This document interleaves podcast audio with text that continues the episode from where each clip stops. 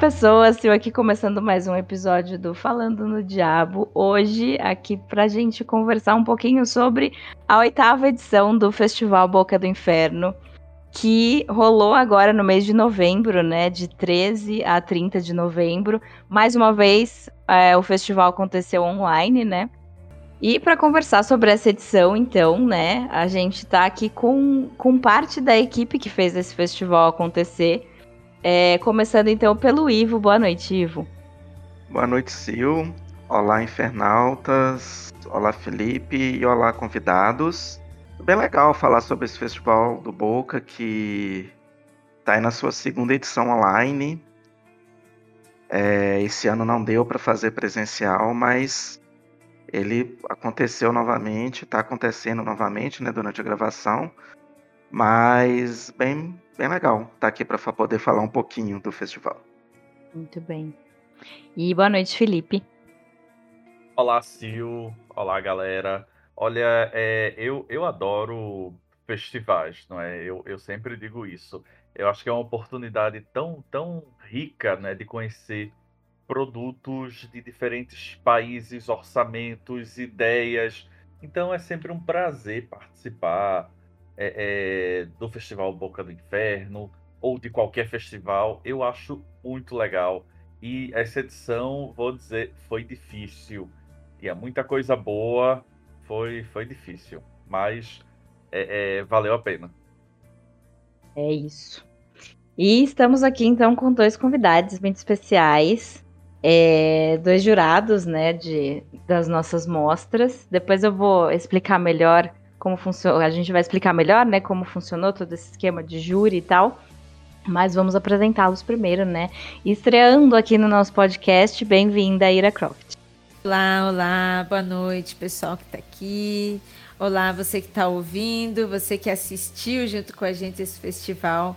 E realmente, hein, que festival muito emocionante. Eu também gosto bastante de conhecer, de é, assistir, de ter o alcance de outras obras, de ter esse acesso. E o Festival do Boca é sensacional. Mais um ano e estou muito feliz com o resultado. Ira, para quem ainda não te conhece, fala um pouquinho sobre você. Eu sou produtora e roteirista lá no Mundo Freak Podcast, um podcast de casos sobrenaturais e paranormalidade. Sou produtora de conteúdo de terror Participei dos livros O Melhor do Terror dos anos 80 e O Melhor do Terror dos anos 90. E estou aqui pela segunda vez no Festival do Boca, nesse festival de obras de terror aqui com vocês. Muito bom. A gente fica bem feliz por você ter voltado esse ano também. Muito bom. Agradeço é... o convite. Foi honradamente maravilhoso participar de novo. Muito bem. E estamos também com, trazendo de volta por aqui, né, Rodrigo Ramos. Boa noite, Rô. Boa noite, pessoal. Boa noite, ouvintes. Boa noite, galera aqui. Boa noite a quem está acompanhando o Festival do Boca do Inferno. Eu estou muito feliz de participar pela primeira vez como, como jurado, né? Eu participei na, na organização lá no comecinho, né? Quando ainda estava no site. E é impressionante como, como o festival cresceu e como a qualidade do, dos, é, dos produtos audiovisual né, enviados aqui, que estão participando do festival, que estão concorrendo ao, ao prêmio aí que a gente está tá analisando, só melhora. Assim. Esse ano foi, foi bem difícil selecionar nas, nas mostras que eu, que eu participei. Assim, muito massa a gente poder ter acesso a algumas coisas que, cara, você não, não vai ver isso em, em outro lugar, assim, não vai para o streaming, às vezes não vai para o YouTube, não vai no cinema, não vai para a TV, então você tem que aproveitar todos os festivais que você tiver oportunidade, você vai que você vai se impressionar com a qualidade do material que você não faz ideia que existe, assim. Muito bom, muito bom. E ainda mais agora que estão rolando esses festivais online, né? Fica mais fácil ainda de, de acompanhar tudo isso. É, não tem desculpa para não, não participar. Exato. E Rô, você já passou por aqui antes, mas para quem não te ouviu, para quem não acompanhava o Boca na época que você estava por aqui, fale um pouquinho de você. Eu sou Rodrigo Ramos, eu sou roteirista, pesquisador e coloco aí como crítico também de, de quadrinhos de terror, né, que é a minha, minha paixão, mas eu falo sobre tudo um pouco envolvendo terror, mas eu tenho algumas obras publicadas, né, no, de quadrinhos, é, e participei também junto com a você também, né, Silvio? Você também tá no, nos livros, né? Dos anos 80 e 90, melhor terror dos anos 80 e 90. Tô no 90. Tá no 90, né? Uhum. Ah, você tá no 80 e 90. O Felipe tá no 90 também, né? Isso, isso, tô no 90. É, tá, tá, tá, tá todo mundo em casa. Quem quiser me, me, acompanhar, é só me seguir lá no Instagram, Rodrigo Ramos HQ. E aí tem, eu falo de quadrinhos, de cinema, de livro, de série, de terror lá. Pode procura por lá. Muito bem. Depois eu deixo todos os links aqui no post também. Bom, então vamos falar um pouquinho sobre como rolou esse festival, né? É sempre uma trabalheira braba, a gente tenta montar um cronograma bonitinho. Quase nunca dá certo. Mas ele sai. A gente tá, como eu disse, então, na oitava edição, né? E os curadores dessa edição são todos é, membros do Boca. Então, o Ivo, que está aqui, né, vai poder falar um pouquinho sobre, sobre essa parte da curadoria. A, a, mas a gente teve também a Luiz Minsky, o Marcos Lamin, a Nara Aquino e o Marcelo Milici. É, foram 1.219 filmes inscritos. A gente abriu lá pelo filme Freeway, né? É, foi, foi coisa pra caralho. É, foram 114 filmes selecionados de 27 países. Então foi coisa pra caramba, né? A gente vai falar é, falar das mostras, né, daqui a pouquinho. E mas vamos começar então. Ivo, se você puder comentar um pouquinho sobre como funciona essa parte da curadoria. Eu sou, sou, sou meio novato nessa parte de curadoria. Eu fiz a um, primeira curadoria já há alguns anos no Festival do Boca. É, e já fiz algumas do Cine Fantasy também, que é um festival parceiro, né, nosso. Mas é bem legal. No ano passado, o Marcelo ele ficou sozinho com a curadoria, né? Ele viu mais de, de mil filmes, né, sozinho para selecionar. E esse ano a gente, né, conversamos internamente na equipe, a gente decidiu dividir a curadoria porque é muito trabalho para uma pessoa só, né, para fazer uma curadoria de um festival sozinha. Então, dividindo a curadoria é, fluiu bem, mesmo assim, dá, dá bastante trabalho, porque é, a, gente, a gente também limitou mais os filmes esse ano, é, por, por questão de. Né, para montar uma grade legal, uma grade com, com qualidade e, e não ficar uma coisa massiva, né, para o pessoal ver. Então a gente reduziu praticamente para metade dos filmes do ano passado. Verdade. E, sim, e, e, só que isso vem com, com, né, com alguns alguns contratempos, porque a gente acaba tendo que deixar algumas obras de qualidade de fora, né? E, mas, mas né, faz parte do, do processo de curadoria. Você tem que e ter uma linha ali para você seguir, uma linha ali de até mesmo de relacionamento com os filmes. A questão da, das sessões já te ajuda muito. É, quando você divide ali a curadoria por, por sessões, eu fiquei com a mostra de horror e ficção científica, né, que são inclusive as que acabam tendo mais filmes. E a de ficção científica, ela foi extremamente difícil. É, depois eu acho que o Rodrigo ele ele vai Sim. comentar porque ela, ela foi extremamente difícil para montar a mostra. Eu imagino quão difícil foi para julgar essa mostra. É, porque ela, ela, foi incrível, ela foi uma mostra sensacional. Foram muitos filmes de qualidade, assim. É, destaque, muito destaque para a Espanha, com muito filme legal.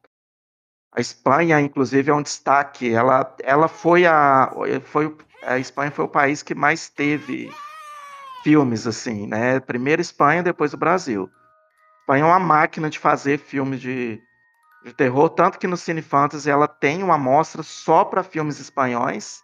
Eles decidiram separar porque chega muita coisa, chega muita coisa de qualidade da Espanha, até mesmo porque lá eles têm é, eles têm é, incentivos né, do governo para esse, para esse tipo de produção, tipo de produção fantástica, não só para o cinema, mas eles têm incentivos para produção fantástica. Então vem muita coisa boa de lá. Mas foi assim, foi muito legal porque assim eu selecionei filmes, né? Eu achei muito legal que eu consegui, a gente conseguiu selecionar filme da Bolívia, da Venezuela, é, do Peru, que são países próximos, né? Da Argentina, Chile né, que geralmente estão presentes, mas alguns países aqui da América do Sul que não costumavam aparecer nas mostras. Esse ano a gente conseguiu e filmes muito bons, filmes de qualidade.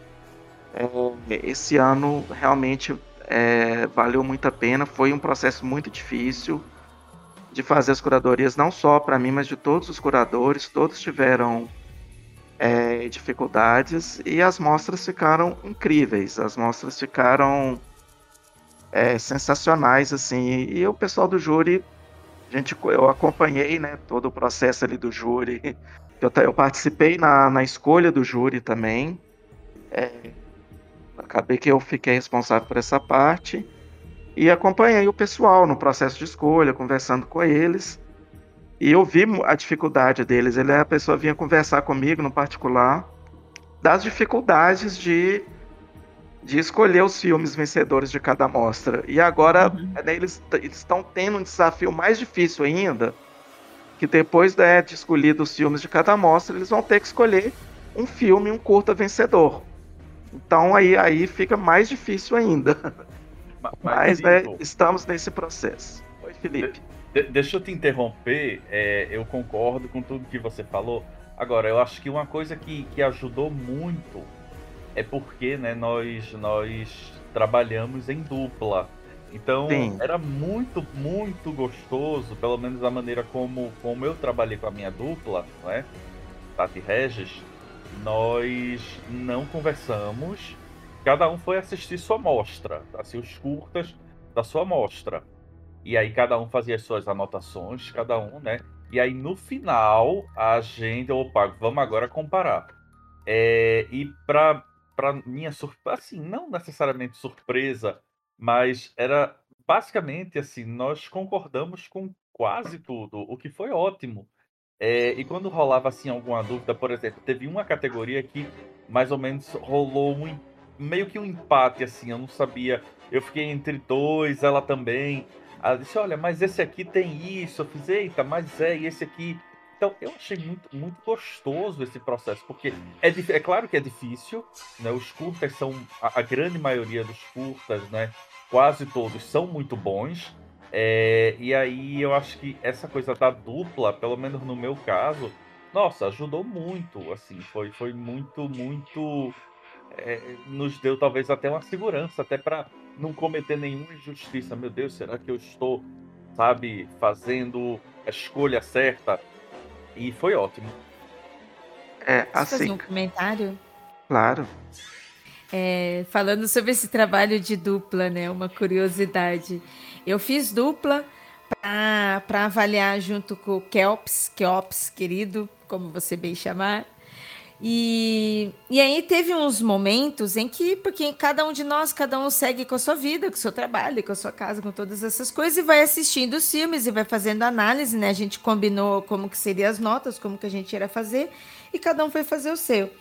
E realmente bate muito esse frio na barriga da gente ficar na dúvida se é impressão, se, se é impressão, se a gente foi tendenciosa, o que aconteceu, né? E na hora que a gente vai cruzar essas informações com os colegas, geralmente são as mesmas. Isso é incrível quando acontece. E aconteceu demais, assim. Eu e o Kelps, a gente foi bater o nosso e saiu. A gente concordou em 90% do que estávamos analisando. Gente, é, muito é, bom é saber muito, disso. Muito legal, muito legal isso. Explicando um pouquinho, né, do processo de avaliação do júri, a gente, a gente, né, desde o desde sempre, mas a partir do ano passado que a gente adotou esse esquema de duplas, É, os critérios são definidos pela dupla, a gente não interfere em nada.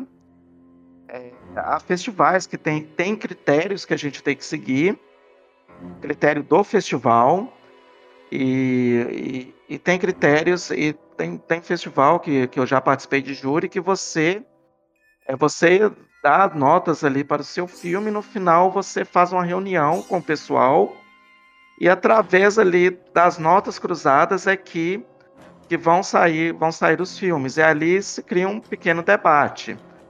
Mas isso daí são critérios de, né, de cada festival. Nossa, a gente decidiu que a dupla é, cria os próprios critérios de avaliação e a gente né, só pega o resultado ali e pronto, né? Não. É, né, é lógico que não, não, eu falei que não interferimos em nada, é porque realmente é, não há interferência no júri em nenhum tipo de festival. Mas não, é... há, não, é, não há exigências, mas há Isso. toda uma parceria, todo um suporte de vocês, há muita conversa, né? É, a gente conversou bastante, tanto no grupo que a gente tem ali, quanto cada jurada, né? Cada dupla, né? Sim. De cada um fez a sua análise, mas todo mundo trocou muitas ideias sobre isso e também ajuda bastante. Agora, é, é, uma coisa curiosa é, da minha dupla né, com a Tati, nós batemos em tudo, 95%. Agora, é curioso, não é? Porque um, um, uma das mostras, e aí eu não vou dizer qual foi a mostra, também não vou dizer qual foi o curta, mas eu estava lá todo empolgado assistindo, e de repente é, eu, eu cheguei num curta que eu fiz, meu Deus, que negócio chato. Meu Deus, como é que. A gente vai te perguntar depois, você sabe. Como é que selecionaram isso? Porque tem isso, né? Assim, é, é 90% é, é, são, são. Também passam uns que você diz, meu Deus, como é que selecionaram isso? E o pior é que esse curta era longo, ele tinha, sei lá, uns 25 minutos. E eu, meu irmão, que coisa inassistível. E aí, quando eu fui conversar com a Tati, eu fiz, ai, Tati, essa categoria eu achei ótimo, gostei mais desse, esse aqui eu colocaria em segundo lugar, não sei o que. Agora, teve um que eu achei inassistível, foi esse, foi esse, pronto. Então, a, até para escolher o pior, nós concordamos. Ah, que ótimo. Da hora, isso é muito da hora. e você, Rô? Eu, eu, sentei com a, com a Paty, assim, a gente definiu é, de assistir, né? Cada um ah, foram três, três é, categorias, né? E aí, dessas três categorias, a gente ia tirar três filmes preferidos de, de cada um, né? E eu acho que bateu, assim, bastante, né? Eu, o maníaco da, das planilhas, né? Fiz uma planilha ali com, com notas para cada elemento do, do filme e tal. Uhum. E aí eu fui fazendo a média das notas e os três com a nota maior eu selecionei, assim, eu acho que, que tipo, a gente bateu mesmo, foi uma só, assim, que foi de primeira, sabe? Eu falei, meu, esse curta é incrível. Ela falou, nossa, também, tipo, tanto que eu assisti três vezes o curta já, assim, tipo, eu gostei demais. Uhum. E aí, as outras duas, né, as, duas, as outras duas categorias já ficou um pouco, é, tipo, ah, o que, eu, o que ela achou em primeiro, eu coloquei em terceiro, sabe, foi tava ali, mas a gente foi tendo que fazer alguns ajustes, assim, conversando. Uhum. Ah, esse aqui eu achei melhor que esse. Ah, mas eu gostei desse por causa disso. Teve um, um debate, assim, mas foi, foi bem fácil, porque, como eu falei, os curtas estão muito bons, assim, pelo menos nas sessões que eu peguei, tem pouca coisa, assim, né? tem um outro que, que não me agradou, mas nem, assim, que nem o Felipe falou, não, não era uma coisa inassistível, era uma coisa que ah, esse, esse que, que eu esbarrei com a Tati, socorro! É, esse é longo, nossa! Foi mais tipo, ah, tá, não, não, não me agrada, mas é, tá muito bem feito, sabe? Era mais uma coisa pessoal mesmo, não tinha nada daqueles que falam, caramba, de onde saiu isso? Assim. Foi, dei sorte, assim, eu acho que a, as três mostras que eu peguei são muito boas, assim. E eu, eu fiz parte da, da seleção da. Seleção não, do júri da, da animação, né? Uhum. A, animação é um negócio complicado, assim. E, pô, a galera se solta, viu? pô, se solta. Tem umas coisas que eu falei, cara, como é que eu chegar com isso? tá falando? É, tá acontecendo, mas beleza. Tirando esses, assim, que você fica. É muito técnica, impecável, assim, tal, a trilha, mas. E é isso, né? Mas os Sim. curtas filmados, assim, mesmo. É, os live action estavam todos muito bons. Muito bem. É, bom, então vamos aos. Vamos entrar já nas nossas mostras, comentar alguns curtas que a gente assistiu e já falar dos vencedores, né? Assim, a gente só, né, um parênteses aqui, a gente tá gravando esse episódio no dia 29 de novembro, então um dia antes do, ter, do festival terminar. A gente ainda não tem hoje o grande vencedor, né? A gente tem os vencedores por mostra. Então, mas quando esse episódio sair, a gente já vai ter o vencedor e eu coloco no post também, para quem quiser dar uma olhadinha. Mas já que o Rodrigo falou da, das animações, né? Vamos começar por ela, por, por essa mostra, mostra Animonstros. Você quer começar falando do vencedor ou você quer fazer um apanhado geral, assim? Ah, eu posso, posso, eu acho que vale a pena fazer um apanhado geral, assim. Eu gostei uhum. bastante dessa da sessão de animações, assim, eu sou viciado em desenho animado e tal. E eu achei legal que a, as técnicas foram bastante variadas. Então tinha coisa em stop motion, tinha coisa é, em computação, tinha coisa meio mais aquele estilo Cartoon Network, assim, mais escrachado, tinha umas coisas mais sinistras. Tinha uma toda feita com recortes, assim, que é lindíssima, foi uma das minhas preferidas. E tinha uma lá que eu falei que era mais maluca, assim, uma técnica toda desenhada à mão, né, no papel, assim, linda, assim, mas tinha, tinha muita coisa boa, né? E aí essa foi a que, que bateu mais, assim, porque é, a gente se deparou com um curta que chama A Boneca do Senhor Coelho, que é muito bom. Incrível, tá? Nossa. É incrível esse, essa animação. Essa foi, eu assisti três vezes essa. Assim.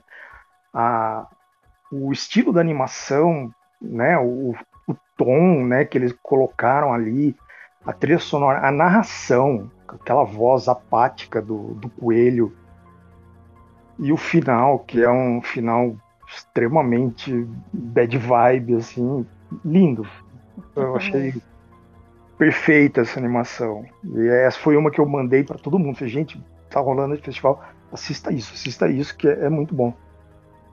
E essa foi, foi unânime, assim, assim que eu coloquei, falei, cara, esse daqui é impressionante. A Paty falou, sim, perfeito, já temos um vencedor. A gente nem hum. debateu muito, sabe? Já foi.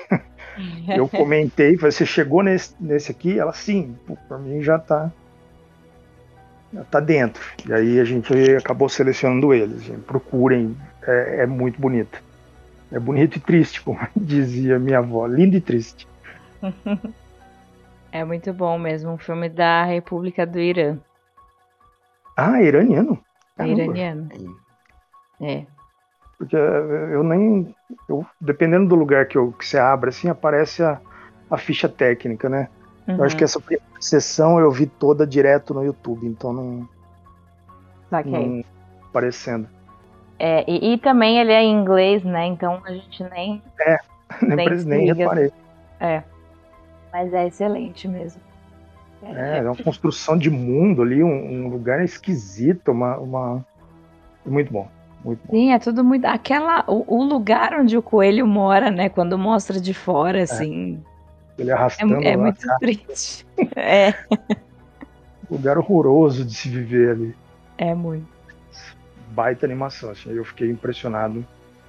E vou ver de novo ainda, antes de, de terminar o festival. Que é... Ainda dá tempo. Dá eu, tempo. Eu gostei bastante também. Fiquei bem impactado com ele. E eu acho legal essa, né? O, é, o Rodrigo ele falou que a galera voa, né? Que eu acho que a animação dá uma liberdade criativa Sim, pra, é, pra galera experimentar. Então, assim, é, fica muito. Tem coisa, que, tem coisa que realmente a gente fica meio. Assim, é. perdido, boiando, né? Na sua, é, na sua realidade que tá ali. Mas, é- mas é, é um, né, uma oportunidade que a, a pessoa tem ali muita. eu a gente já fala que a narrativa do terror per- permite muito, né? Explorar uma criatividade, explorar uma coisa, né? A animação da, né, abre né, o leque assim bem grande. É, É. o limite é o, o limite é a sua imaginação, né? Não tem um orçamento, digamos assim, de. É, você vai fazer um filme, você tem limites que, tipo, ah, eu não tenho dinheiro para fazer o cara indo pro espaço, ou que nem tem uma. Tem uma que eu gostei bastante, que a menina ela não pode sair para almoçar. Vocês lembram desse? Agora eu não. Esse é é o Faminta. Fa- Faminta, ele é bem legal também. Ela, o chefe dela não deixa ela sair para almoçar, e aí ele é bem aquele estilo de animação Cartoon Network, assim, mais Isso. escrachado, assim, meio Ren Stimp, sabe? É espanhol esse curta. E aí ela não pode sair para almoçar e fica lá também. Ela, o chefe não deixa ela sair, ela vai ficando com fome. E aí ela vira, ela começa a ver os colegas de trabalho dela como se fosse alimentos, né? Um hambúrguer gigante, um refrigerante. Isso seria impossível você fazer de uma maneira decente, né? Num, num curta independente, assim, talvez você Uhum. ficasse é, passasse do, do ponto ali, ficasse meio meio trash, mas na animação é perfeito. né? E ele tem um- um- uma, uma sutileza assim de quando ela tá atacando a comida, fica tudo numa cor só, assim, então é, reduz ali o impacto, né? Não tem sangue, não tem. É muito boa também. Essa foi uma das minhas preferidas. Eu gostei bastante de um filme do, do Joel Caetano. Missão Berço Esplêndido. Muito bom. Era, era É, o meu. Tava no meu top 3, assim, as, as três. É, três. o, o Joel, ele aparece aí, né? Agora, dessa vez, ele tá sempre presente, né? No Festival do Boca. E, e agora com a animação, achei bem legal. Cara, um filme atrás do outro, né? O cara não para de produzir, né? Eu sempre acho engraçados os créditos. Sim, Joel Ele- Caetano. É tudo, assim.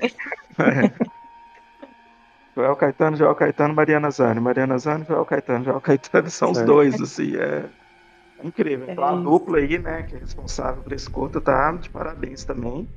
Grande abraço, Sim, Joel. Tem. Esse tem um, é um curta bastante importante, eu acho, assim, para os momentos que a gente vive hoje, assim. Sim. Porque ele pega um, um dilema clássico, né? Que, que sempre tá, ah, o que, que você faria é, se você pudesse voltar no tempo e, e matar o Hitler, né? Vamos colocar assim, não é, não é esse o plot, mas é algo parecido. Mas ele não, ele decide não, não seguir esse caminho, né? Decide fazer o- exatamente o contrário. E aí isso faz toda uma, uma reviravolta ali na história que é é mais interessante do que o dilema clássico, assim, eu gostei bastante. Sem falar muito para não dar spoiler, né? Porque eu acho que esse filme é curtinho e, e- mas se passa no Brasil, vamos, vamos colocar dessa forma. Já É isso. Tentamos Você- não dar spoiler, mas acho que a gente já deu um pouquinho aí. Só um pouquinho. É, mas Sim. aí já, já dá para entender bem sobre o que é o filme, então. Mais legal. Mas aí o vencedor dessa mostra foi a boneca do Senhor Coelho. Maravilhoso. Muito bem. Boa escolha. Bom, então seguindo para a próxima, vamos para um da Ira, que é a sessão Pandemonium. Ira, o que, que você achou dessa? Achei que ia ser bruxaria, tava na página de bruxaria. Perdão, eu tô no freestyle aqui. Eu adorei a sessão Pandemônio, gente. Eu adorei essa sessão. Que sessão maravilhosa. É, e Dentro dessa sessão, a gente também tem, antes né, de eu falar qual que foi escolhido, mas a gente tem um curta nacional aí que já esteve em outros festivais. E como os colegas aqui já falaram, é, e se você tiver, você que está ouvindo, tiver essa possibilidade, acesse gratuitamente e assista, que é o Egum, que é um curta nacional muito legal do Yuri Costa. está nessa sessão. Um, um dos que eu mais gostei, assim, que eu achei fabuloso, eu fiz a mesma coisa que o Rodrigo. Eu peguei o link, saí passando por um monte de gente, levei lá pro grupo do Budo Freak. O gente tem tudo a ver com o Budo Freak. Todo, claro que todo festival, né, de terror, né? Mas alguns, algumas obras a gente assiste e vê a carinha das pessoas, né, que a gente conhece, né, para assistir. E foi a noite de Kuyang. Ah, eu gostei muito desse também. Ele Também. é um curta da Indonésia. Achei ele muito bom. Tanto de preparação, tanto de produção, quanto de roteiro. Ele. Eu até fiquei na dúvida, porque ele também tem um- uma viradinha de humor nele, né? Ele tem um Uhum. humor ácido. Mas ele fala muito, muito mesmo. Foi um dos curtas que eu mais gostei dessa sessão. E foi uma sessão que também foi muito difícil escolher, gente. Eu acho que todas elas entregaram muito do que se esperava. Eu, eu gostei dessa mostra. Eu gostei muito da noite do Kyang. Achei um filme muito legal, né? O representante brasileiro, o Egum, assim, que eu acho que ele tá né, bombando aí nos festivais. Ele passou, inclusive, nas duas mostras do Cine Fantasy que teve. O Cine Fantasy teve duas, dois festivais esse ano. Ele esteve presente nas duas. Eles passaram de novo porque o curto é muito bom. E o vencedor, né, que é o Retrato do Mal, que é brasileiro também. Tem palavras para descrever, né? Um grande. Ele é muito bom, direção do Márcio Júnior. E assim, ele é uma animação, né? Então, Uhum. Como tem bastante animação entre os filmes, e eu também sou uma pessoa que gosto muito de animação, então pesa demais na hora de escolher. A gente até ficou Sim. muito na dúvida. É, é, é um curta, assim, que ele tem uma animação muito bonita. Muito bonita. Aquela animação que a gente espera dentro do horror. É, ela conversa com a gente, ela entrega, mas ela tem, tem uns traços assim preto e branco. Ela ao mesmo tempo que é bonita, também deixa a gente com medo. É como se fosse uma tatuagem, sabe? Eu, eu assisti a animação e eu pensei, nossa, eu super tatuaria esse desenho. Total, Realmente, até, até a capa dele, é, que no, face, no, no YouTube fica, né, uma, a imagem, é, quando você abre, assim, é, é muito bonita. Eu gostei muito da, desse estilo de animação também. E é total tatuagem, Ira, eu concordo total com você. fazer um comentário aqui. Assim, tem alguma coisa de Junji Ito nele, assim? Vocês acharam ou eu tô viajando demais? assim? Achei bem bonito, acho que eu viajei muito, né? Acho que lembra, porque tem muitos. é, tem muitas formas geométricas. Mas Sim. não chega a ser gore como Junji Ito, né? Não, não é. Eu acho que é, que é os traços, né? Não sei, lembro. É mais Eu muito acho- Muitos riscos, muitas curvas juntas, né? isso. Tem uma coisa que eu queria perguntar para vocês, e aí é sobre a curadoria, né? Sobre a curadoria dos filmes para as sessões, né? No caso de Egum, eu achei muito legal ele aqui também, mas ele não entraria como horror? É, quem separou, na verdade, as sessões foi o, foi o Marcelo Milici. Ele, a gente foi. Ele foi separando as sessões, a gente foi vendo e, e colocando. Mas, assim, eu, eu acho que ele também talvez encaixaria no horror. Mas eu também imagino que é muita coisa, muita coisa, Sim. né? É, a- outros filmes também, outros filmes eu estava assistindo, mas também tem o, o meu peso, né? A minha tendência de, de- a minha interpretação. Mas teve outros Sim. filmes que eu fiquei na dúvida também, né? Eu ficava assim, nossa, será que esse filme tá aqui? Outra sessão ele também se encaixaria, né? É, é porque ele se encaixa em duas sessões, é uma questão talvez de melhor distribuição, né? A gente acaba, ca- acaba dividindo, porque né, né, são subgêneros ali que, que dialogam entre si. Aí eu acho que é o caso do Egum. É o caso, né, do, do vencedor, É, Do- o caso do retrato do mal. Retrato do ele- Mal, porque né, poderia estar na mostra animação, mas aí a gente né, decidiu separar ali também por, por, por- questão de digamos assim, logística de distribuição de sessões, assim, para ficar mais equilibrado. É, a animação deu para perceber, porque veio bastante esse ano, né? Teve bastante animação, Sim. eu adorei. Muita, muita, muita, muitas. Achei ótimo também. Bom, vamos seguir para uma do Felipe, então, agora. Deixa eu ver aqui. Felipe, mostra Fantástico. Olha, Fantástico foi fantástico. na verdade, na verdade, eu, eu gostei muito das, das, das, minhas três mostras, mas eu vou confessar uma coisa. É fantástico. Eu acho que, na verdade, o fantástico, ele inclusive, ele tem essa essa abertura de interpretação, né? Eu acho que já começa por aí. Então, por exemplo, é diferente de você ver um filme, uma categoria é, é, de, de, de bruxaria, de suspense, sabe, de animonstros, que você sabe que vai ter ali é, é, é um determinado tratamento, seja pela parte de vilania ou de construção. O a, a mostra Fantástico, eu, eu, eu achei muito plural e eu gostei muito. É, e eu vou confessar uma coisa, eu eu eu assisti, foi a segunda mostra que eu assisti, não foi a primeira. E aí, quando eu terminei, eu olhei e fiz, meu Deus, eu, eu não sei qual foi o melhor. Porque nos outros, eu, eu mandava pra Tati, ó, primeiro lugar foi esse, segundo foi esse, terceiro foi esse. Vamos agora comparar. E o Fantástico, eu não consegui fazer isso.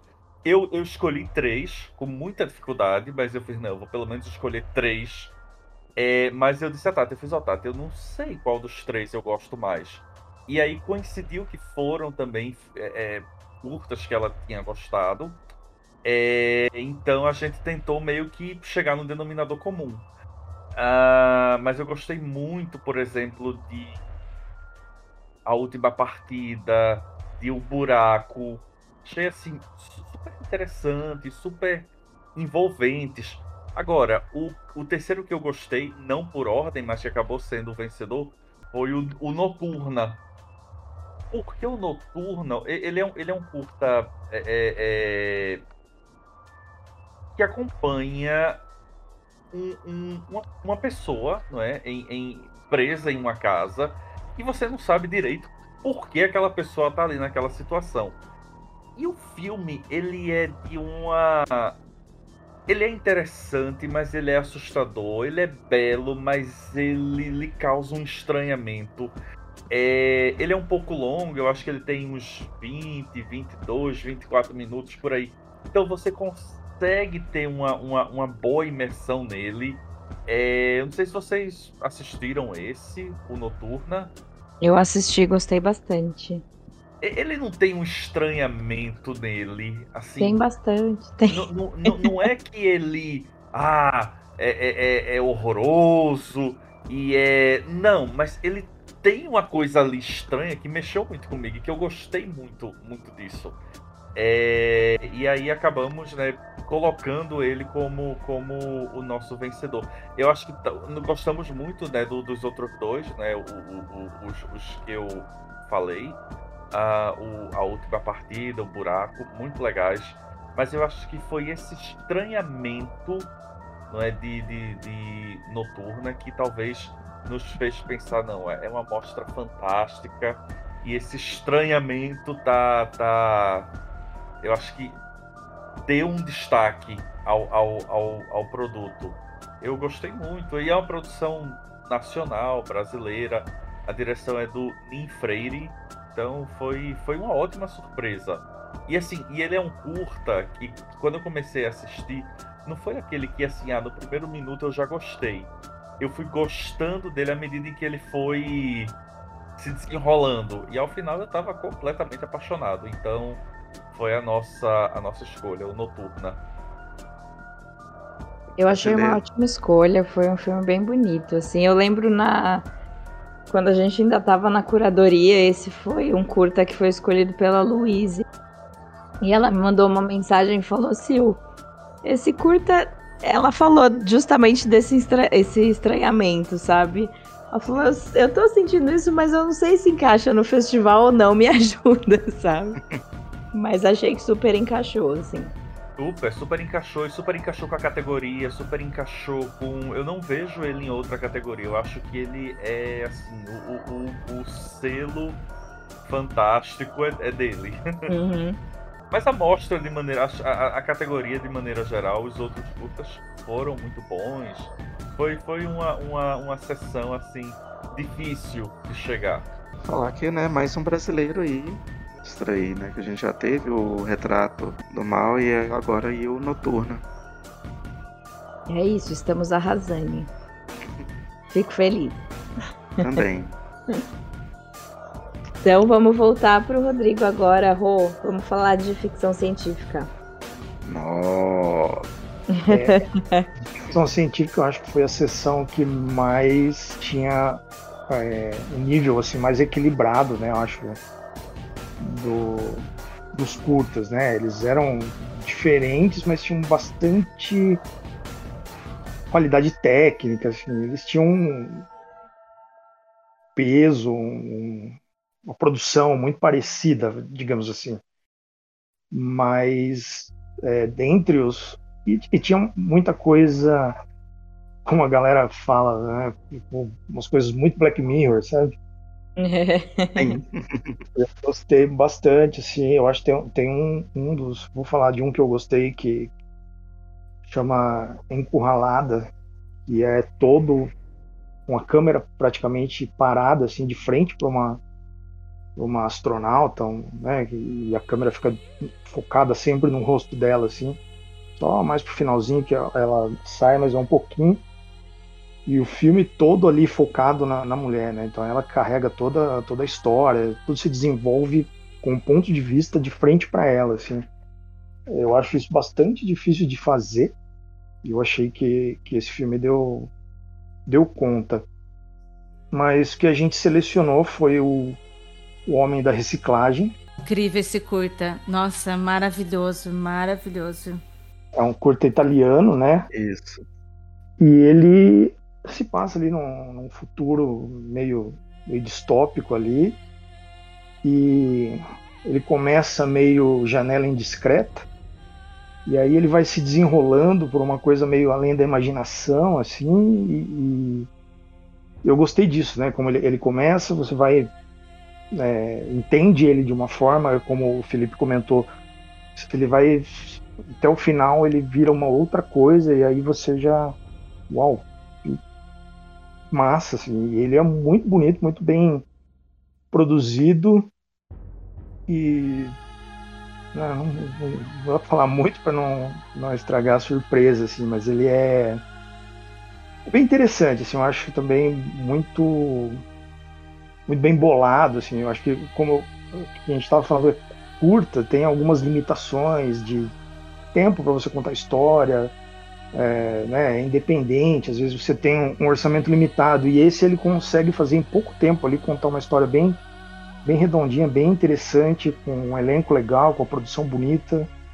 O visual dele é bem bem colorido, assim, é bem bonito, né, italiano, assim, tá bem a gente já está acostumado de ver no cinema, assim, aquelas cores bem vivas, assim. Né. Eu gostei bastante. Eu acho que de, dos, de todos que eu vi é um, é um dos melhores né? Eu, foi, e foi a amostra mais difícil, assim, eu acho. Da, é, porque foi um que fica aí qual vai, né? Quanto à animação, já, já, tipo, já matei, assim, nas notas, assim, que eu fui pondo, eles ficaram muito parecidos. Né? Foi, foi uma. Esse foi um que a gente decidiu na, na conversa mesmo, né? Já não não foi unânime, não foi de primeira, assim, que ficaram muito bons. Vale a pena quem estiver ouvindo aí, corre atrás desse que filmaço. Daria para desenvolver uma, uma história, um longa, né? Uma, adaptar ele num longa bem legal, assim, explorando esse, esse universo e expandindo um pouco mais a história. Nossa, super. Daria, daria total. Cheguei a sonhar com esse curta, com essa obra, gente. Eu achei sensacional também. Ela, assim, foi uma sessão que eu saí muito impactada, como o Rodrigo falou. Ela tem muito essa coisa de Black Mirror, né? E a gente tá muito nessas discussões de tecnologia cruzando com os nossos aspectos sociais, né? Hum? E, e esse, essa obra conseguiu colocar a gente até num futuro mais distante, essa distopia que a gente já está vivendo no momento, né? E aí ela já te coloca numa sensação de mais. É difícil ainda assim, caraca, eu sei até com isso. Nossa, a gente muito chegaria nisso. Gente, dessa mostra, sendo os que, né, eu vi todos, né, mas é, o Homem da Reciclagem também, ele é ele é incrível. Eu adorei, eu já tinha visto ele no Cine Fantasy. Eu achei ele sensacional, né? Eu acho que vocês já falaram tudo que te falar, mas eu vou citar alguns aqui que eu gostei nessa pegada Black Mirror, que é alguns espanhóis, né? Que é o Faces, é... o Iris também, que é espanhol. É, o Iris foi o nosso top 3, né? Que foi o Iris, o Faces e o. O Homem da Reciclagem. Não, o, Iris, não, o Homem da Reciclagem, o Iris, o meu foi o, o Encurralado, agora eu não lembro qual foi o da Paty. É, a Paty foi o Faces, o Iris, que ela comentou comigo, Isso, Faces, e o Homem da Reciclagem. Isso aí. É, a gente tem o N também, que é espanhol, a gente tem. Acho que os Sobreviventes é espanhol, que, é que ele é bem divertido. E a gente tem um Deixa eu ver tem, se tem mais algum espanhol aqui. Tem o Space Frank, que é espanhol.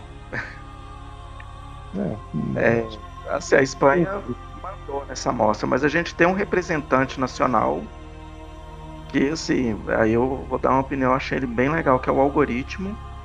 Uhum. Né, essa questão né, de tecnologia. Então, a coisa que, é que eu virei e falei, gente, isso é totalmente possível, porque você fala uma coisa, o celular já te manda uma propaganda daquilo que você estava conversando. Isso é assustador. Então, o algoritmo ele, ele é justamente nessa pegada. A gente tá escravo, né, de, uma tecnologia que sabe tudo da gente. Né? Os nossos dados aí estão aí. Eles sabem tudo e, e é muito fácil eles usarem isso contra a gente. O algoritmo ele é incrível nessa pegada e quando a gente acha que ele vai, vai ter uma. Né, um, digamos assim, vou tentar não dar spoiler, mas ele, ele, o final, ele tem uma viradinha assim que dá até uma esperança pra gente, uhum. né, que... Eu acho que, que muitos dessa, dessa sessão tem essa pegada meio além da imaginação, assim, que você tá indo por um caminho, de repente ele, ele te pega na, passa uma rasteira assim, assim não, não, não, imagina te pegando. É. Alguns são bem. são bem. É, desoladores, assim, né? São, então, o final ele é bem. Os finais são bem tristes, pesados, e outros são mais. dá, dá, um, dá um, um alento assim pra gente. É, uma esperancinha. Isso. Eu também vi o algoritmo no Cinefantas. Eu gostei muito de como ele foi filmado, né? Por telas, assim, por pelas mensagens, as fichas das pessoas que iam aparecendo, assim. Mas aquela menina que toda hora tava com o celular ligado e toda hora tinham pra falar, porra, Nicole, você não desligou seu celular. É. você esqueceu de novo o celular, você não aprende. Mas é, é uma questão, né? Porque sempre tem uma Nicole perto da gente. Eu sei. É, nós, nós parte... podemos ser a Nicole também, né? Sim, eu acho que eu seria a Nicole. é, então. É uma situação dessa. Bom, então, Ira, agora sim, bruxaria. Bem, bruxaria foi uma sessão comparada com outros, com poucas obras, mas isso não quer dizer que não tenham sido de altíssima qualidade. É interessante que bruxaria acaba sempre permeando, né? A coisa da bruxa, né? Da mulher, né? E esse ano, mais ainda, né? Todas as obras é, estiveram acerca do assunto da bruxa, da mulher. Todos eles abordaram questões é, próximas, né? Um deles tem até o título disso, que é Intolerância. E, e um dos que a gente mais gostou, um dos escolhidos, foi a Xoxi, a Bruxa Boa, que é uma animação também. É, é uma animação israelense, muito fofinha, muito bem feita, cartunada também, né? Como o Rodrigo já falou, né? Geralmente a produção de, de animação acaba ousando mais também, né?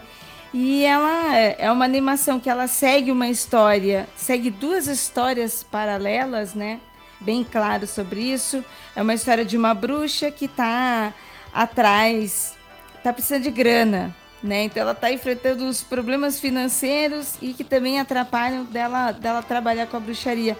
E relativo a isso, ela tem a vida dela como mulher também e principalmente como mulher que gosta de outras mulheres.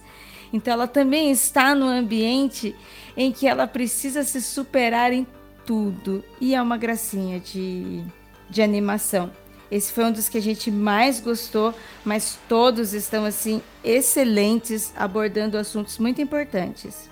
Eu gostei muito desse também, é muito fofinho, muito engraçadinho. Ela brigando com a mãe e tendo que é, dar satisfação para os pais ainda, mesmo não, ela já tem a vida dela e tal. E mas é muito é, identificável, sabe? São coisas que a gente passa real assim. Mas ele é muito fofinho mesmo. Ela me lembrou muito Maiara e Annabelle, o quadrinho. Uhum, a, as, as personagens e a relação entre elas, sabe? Boa, sim, é mesmo. Agora, o vencedor, eu gostei muito do vencedor também. Ah, maravilhoso também. É que a, a Xoxi, a boa bruxa, ela ficou tão marcada que a gente trocou várias vezes, né? O é. vencedor que foi a velha bruxa, né? A gente trocou várias vezes. Então, essa primeira, aí ela mudava de ideia e trocava de novo. Né? Como, é, como eu falei, as nossas análises, né? As nossas definições ali bateram muito, a minha e do Kelps, né? Até mesmo as dúvidas. Porque os filmes que a gente colocou em segundo e terceiro para ah, vamos ver esse aqui, talvez esse aqui para estar tá pesando as notas, também eram os mesmos que a gente escolheu. Isso é muito bom. Eu fui jurada do, do Cinefantasy também, né? Esse ano éramos em três. Fui jurada da Mostra Horror, junto com a Jéssica Reinaldo e com a Sabrina Greve. E foi tudo isso, sabe? Do, acho que foram sete, oito curtas, assim. E a nossa ordem foi exatamente igual, exceto os dois primeiros, que a gente ficou muito em dúvida. Cada uma. É, eram os mesmos dois mas cada uma colocou numa posição, assim, qual era o primeiro e qual era o segundo. E foi muito difícil. Mas, mas foi um bom debate, assim. Mas agora, o Velha Bruxa, eu gostei muito do estilo de animação também, as cores dele, sabe? E ele é todo engraçadinho, né? Eu, é... eu ia falar isso, as cores dele, ele é meio. Eu não sei se eu posso usar esse termo. É, é... se eu falar alguma besteira, me corrija mas ele me pareceu muito monocromático, né? Tem hora que ele, ele, ele, ele, praticamente ele boa parte dele é só uma cor, aí depois ele fica somente outra cor e depois ele vai para uma terceira cor. Eu achei e aquela ambientação dele, né? Aquela casa naquele pântano com aquele barqueiro, eu, eu achei também super super creepy. É, bem creepy, bem sinistro. É, e essa ambientação mesmo, exatamente. A animação, além dos traços muito bonitos e das cores, mas eu acho que as cores foi o que, que deu mais peso para a obra, de nos colocar nesse ambiente sinistro, porque ao mesmo tempo que é uma obra assim mais divertida, mas assim o, ambiente nos leva a estar tá, a tá curiosa dentro do que se propõe. É, bom, vamos seguir então para o Felipe de novo. Deixa eu, deixa eu achar aqui. Felipe, monstruário. A minha gente, monstruário foi o seguinte: monstruário foi a terceira mostra que eu assisti. E tô eu lá assistindo, gostei. Eu acho que tem, tem, tem, tem uns, uns trabalhos muito bons aí por exemplo, Dia de Finados, que é, é uma produção brasileira. É, eu gostei muito, achei assim, super bem produzido. É, é, A Coisa que Comeu os Pássaros, eu acho que é uma produção inglesa. É de língua inglesa, mas eu acho que é da Inglaterra, pelo sotaque, eu acho que é da Inglaterra. É, os escritos. Nossa, eu fui, eu fui, eu fui gostando muito dessa categoria. Tem um chamado de Mariposas e Homens que é muito bizarro, mas é um bizarro positivo, sabe? Inclusive por algum tempo, todos esses que eu tô falando, Dia de Finados, a coisa que comeu os pássaros, escritos, é, é, é a, a de Mariposas e Homens, foram trabalhos que eu fui assistindo dizendo, é esse, é esse, não, o vencedor é esse, o vencedor é esse. É, gostaria de dizer que o que eu achei inassistível está nessa categoria, mas eu não vou dizer qual é. Até que finalmente eu terminei, não é? O último, o último é o Contos da Mansão Negra, ok, legal. Só que eu não sabia que tinha, né, a página 2. então eu fui para a página 2 e minha gente, eu quase caí da, da eu não sei se eu estava deitado, se eu estava na cadeira, mas eu quase caí com o que eu assisti, que é o Pirapoque, Piraboca, eu não sei como se fala isso, é, mas eu achei este filme muito, muito, muito bom. Ele simplesmente derrubou todos os outros filmes. Tanto que quando eu fui mandar para a Tata, eu sempre botava assim, primeiro lugar, segundo, terceiro. Eu botei nesse, primeiro lugar, Piraboque, segundo, Piraboque, terceiro, Piraboque, quarto, Piraboque, quinto, Piraboque, sexto, aí eu botei o que eu considerava que seria o segundo. Porque ele é muito incrível. É, ele é um filme da Turquia e basicamente ele acompanha é, uma mãe que mora no campo com dois filhos. Eles são, assim, tipo uma família humilde e existe um, um, uma espécie de entidade barra demônio local que pode tomar a forma de qualquer pessoa e vai né, matar essa pessoa. E é uma coisa meio, meio, meio vampiro, assim, só pode entrar na sua casa se for convidado e tal. E esse pira, piraboque, né, esse, esse bicho, ele tá rondando a casa dessa mãe com esses dois filhos. Minha gente, o filme é muito incrível. Ele é muito assustador. Assim, é quando chega às cenas noturnas, você entra em pânico. E assim, ele não tem nada feio, ele não é sanguinolento, monstruoso, mas ele lhe causa um, um, um medo genuíno daquela situação. E o final é fantástico. Então, é, eu, eu estava super na dúvida e quando eu vi o Piraboque, eu fiz, é esse, esqueça todos os outros, Tati só tem o Piraboque e a Tati concordou. E para mim foi uma, gran, uma gratíssima surpresa. Eu até disse a ela, poxa, será que algum dia vão fazer um longa sobre o Piraboque? Claro, quando a gente fala em fazer longa, a gente já fica com o pé atrás, porque já lembra, né, de grandes, grandes, ótimas ideias que viraram bombas, como o Lights Out, o Mama e por aí vai. Mas a gente mantém né, a esperança. É, eu não sei se vocês gostaram do Piraboque, eu achei ele, assim, para mim, a, a, assim, um dos melhores curtas que eu vi, eu acho que nos últimos anos. Eu gostei Demais. muito. Ele tem esse clima tenso, né? Te deixa tenso o tempo inteiro, assim. E, e é isso, o, o, final é muito. É foda, assim, mas, mas é tudo, sabe? Esse, é. esse clima de tensão que te prende o tempo todo é, é muito bom, assim. E, e a ambientação, a casa daquela família é muito assustadora. Eu, eu não sei se, eu, se, é mais assustador passar uma noite dentro daquela casa ou no, no meio do mato com o piraboque. Porque, assim, a casa é muito sinistra também. E de noite ela fica mais sinistra. Assim, é muito bom. A direção é de Fernand Narin, que é da Turquia. Não sei se é um homem, se é uma mulher, não faço ideia. É, enfim, é uma pessoa, mas é, é, é muito bom. Então, é, se você não assistiu, né, entra lá, procura, vê se está em algum outro festival. é Pirabok, P-I-R-A-B-O-K.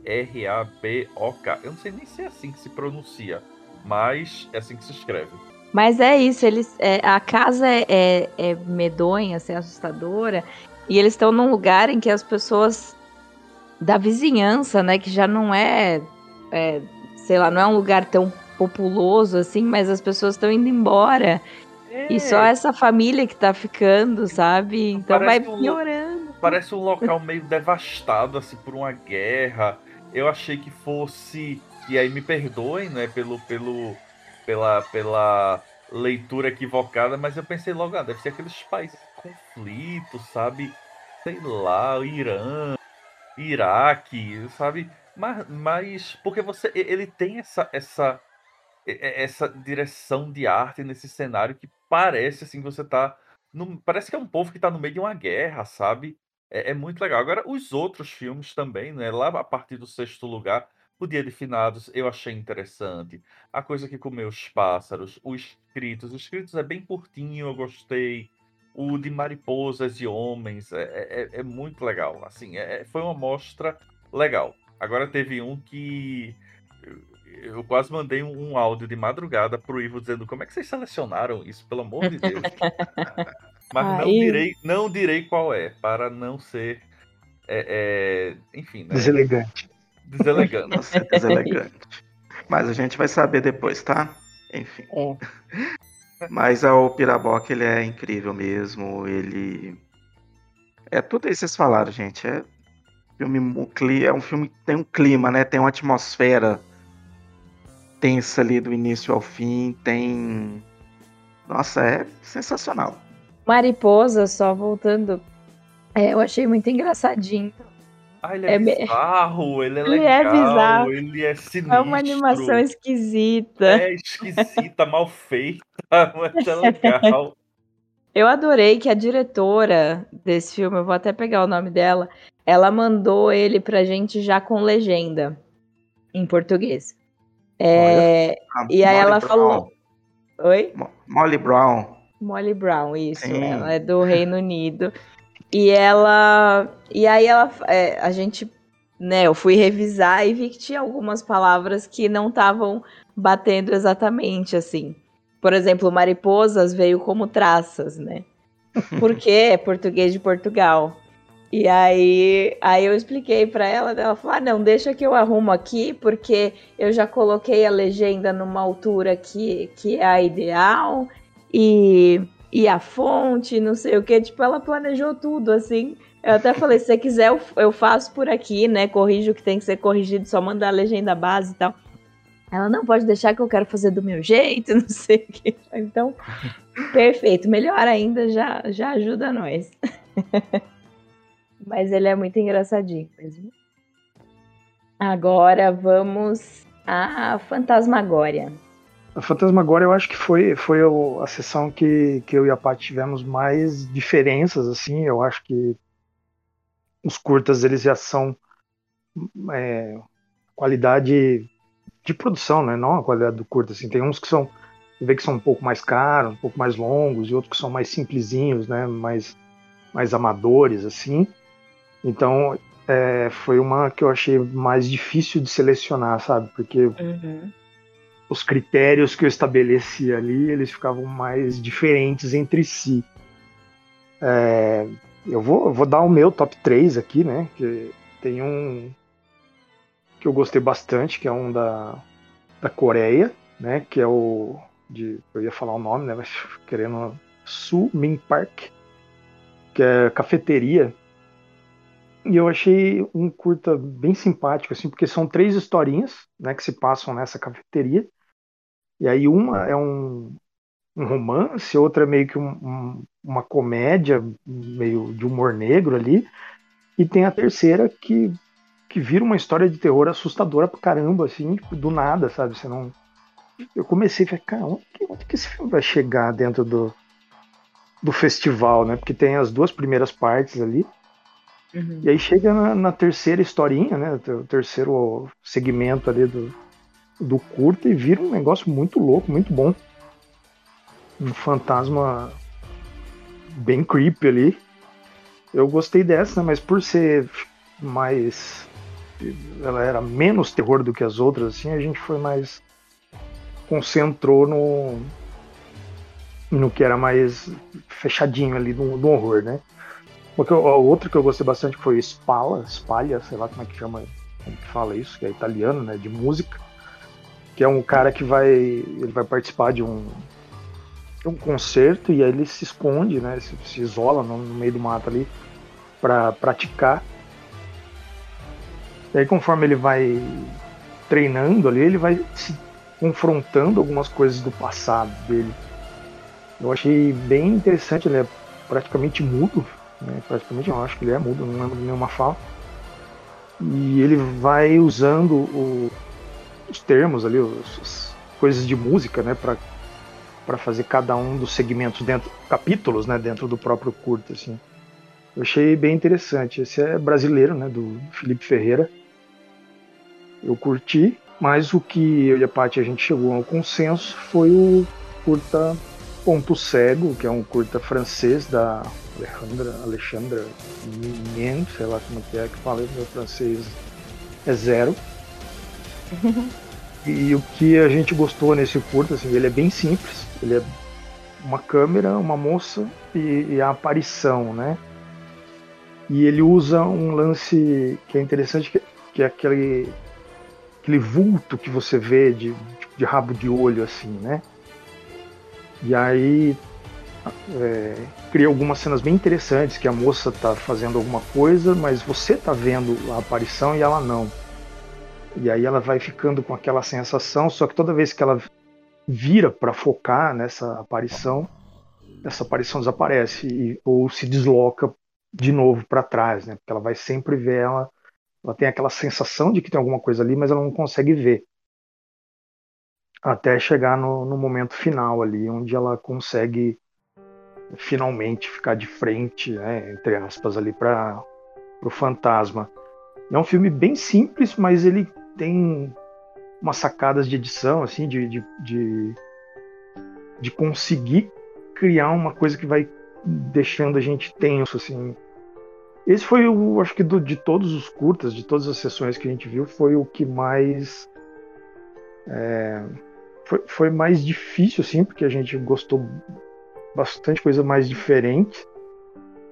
E esse foi, eu acho que, o, o mais amador, né? eu não sei se é a palavra, né? Mas eu acho que foi de todos os curtos que a gente selecionou, esse é o mais independente, raiz, assim mesmo, sabe? Aquela coisa feito no apartamento, com duas pessoas, uma câmera, zero efeitos especiais, assim, só mesmo edição e, e direção. E eu gostei, assim, achei ele eficiente, sabe? Uma coisa é, sobre fantasma. Então tem aqui três pessoas, eu consigo resolver uma, uma história de fantasma que me deixou com um certo arrepiozinho, assim, sabe? De você virar à noite e, e sentir aquela sensação de que tem alguém atrás de você, mas você não consegue ver. Acabamos selecionando pelo, pela eficiência e pelo, sabe, de, de você ter uma ideia simples e conseguir executar ela com simplicidade, com um bom resultado. Não sei se eu viajei demais, mas. Não, eu, eu acho que deu um nervoso. Porque é, é isso, é um negócio que acontece.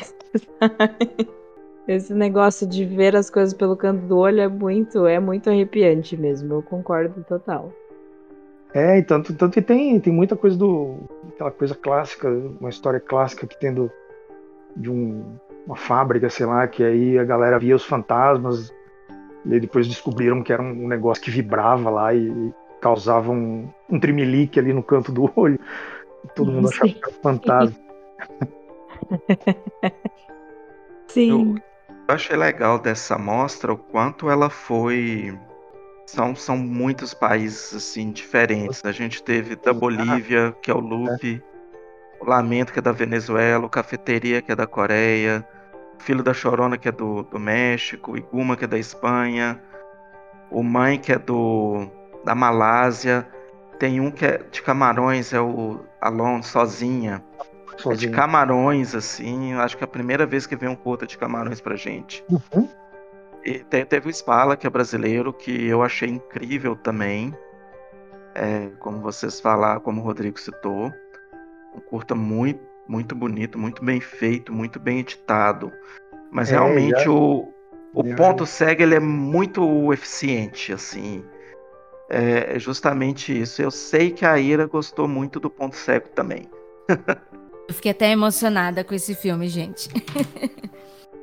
Eu achei essa obra excelente, excelente mesmo, por vários pontos, né, que o Rodrigo falou aqui. E principalmente porque ele é muito relacionado a gênero, né? O fantasma ali, ele é muito mais do que um fantasma. Nossa, são muitas camadas ali. E foi um filme que ele me deixou apreensiva, arrepiada, nervosa, e mesmo sabendo que era um curta, que ele ia acabar logo, eu fiquei assim muito impactada assistindo esse curta.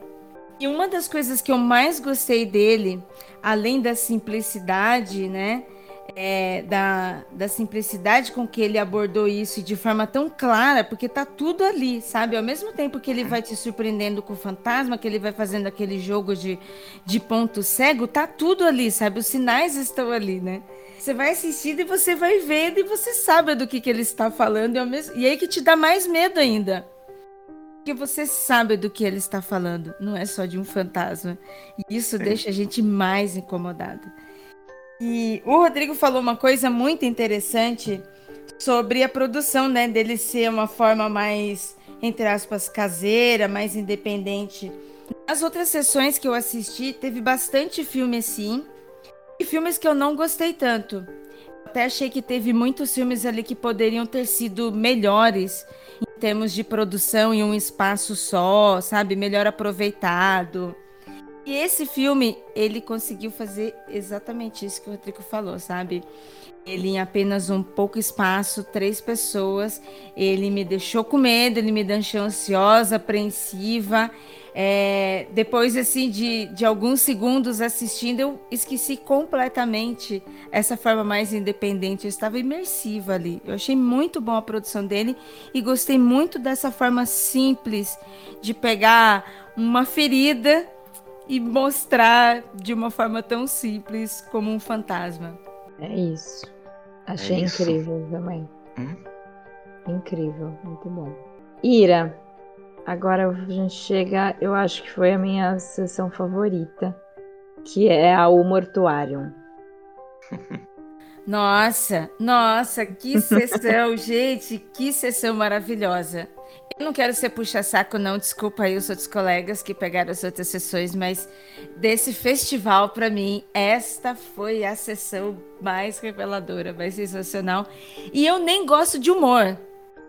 Isso foi o mais assim estranho, porque quando assim que houve a distribuição, é claro que eu fui para os que eu mais gostava, né? Para os temas que eu mais gostava. Já fui lá para bruxa, para fantasma, deixei por último de humor.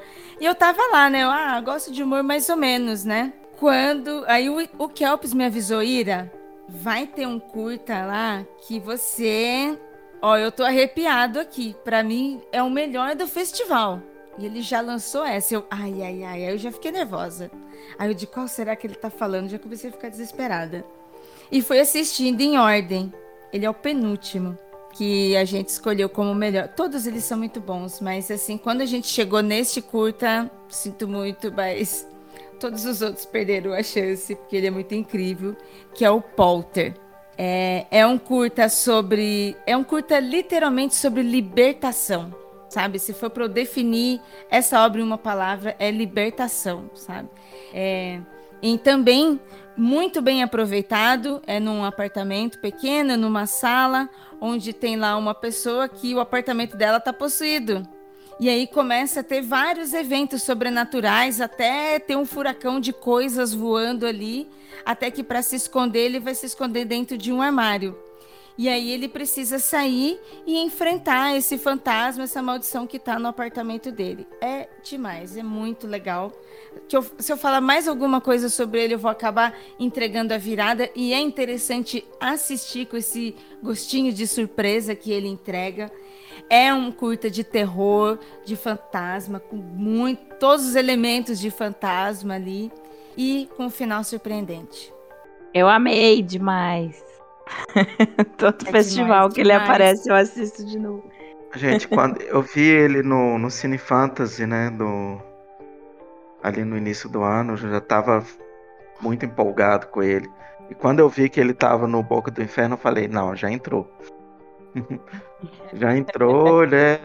Nossa, esse curta ele é muito bom. A Ira falou muito bem, né? Todo, acho que é, não dá nem para assim para complementar, porque ela já falou tudo que tinha para falar desse filme e ele é incrível.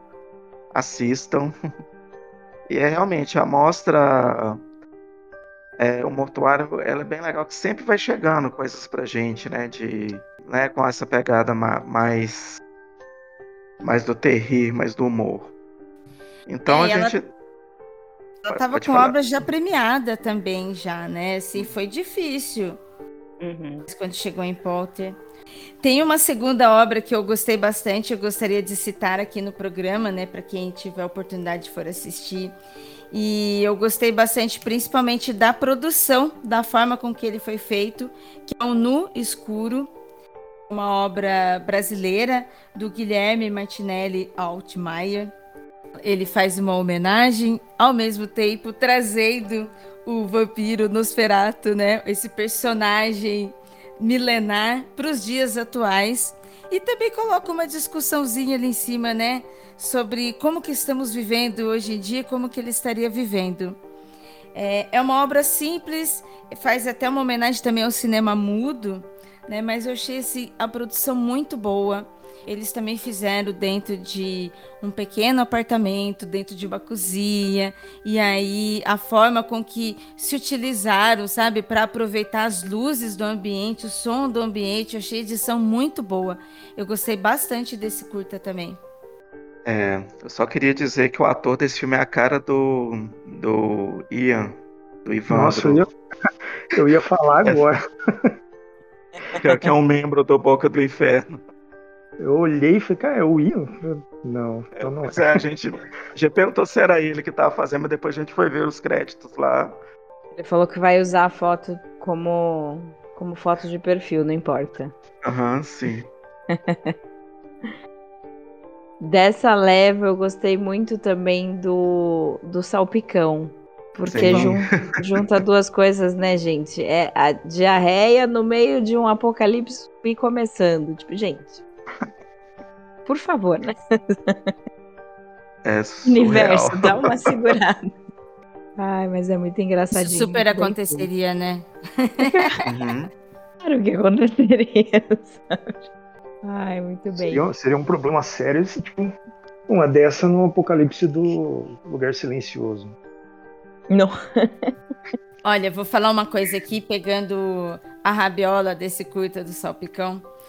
É, tem uma coisa que eu já conversei com algumas amigas, eu não sei se a Su já pensou sobre isso. Tipo assim, pensar bobeira, né, gente? Nada, nenhuma análise quântica, né?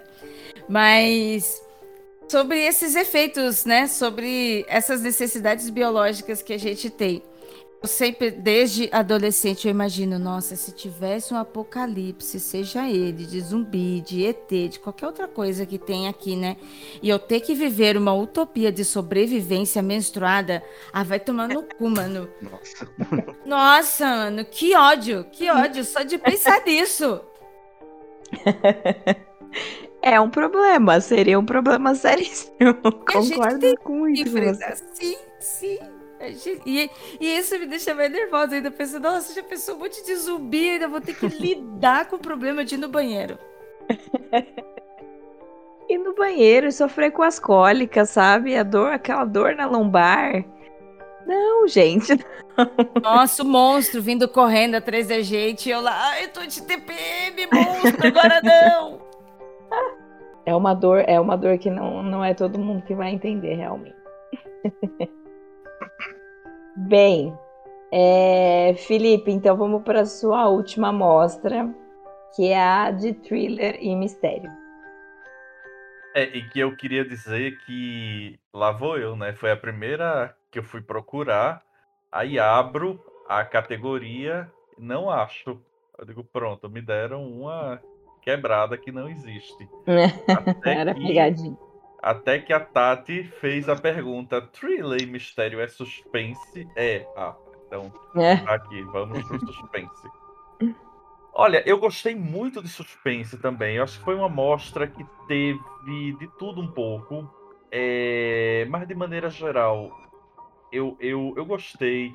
Eu acho que ela tem alguns produtos super interessantes, como é, é, o novo hóspede, que é, é uma história de suspense. É, é um cara que chega num, num, num país diferente, ele é meio tipo refugiado, é ilegal e tem uns problemas assim pessoais para resolver.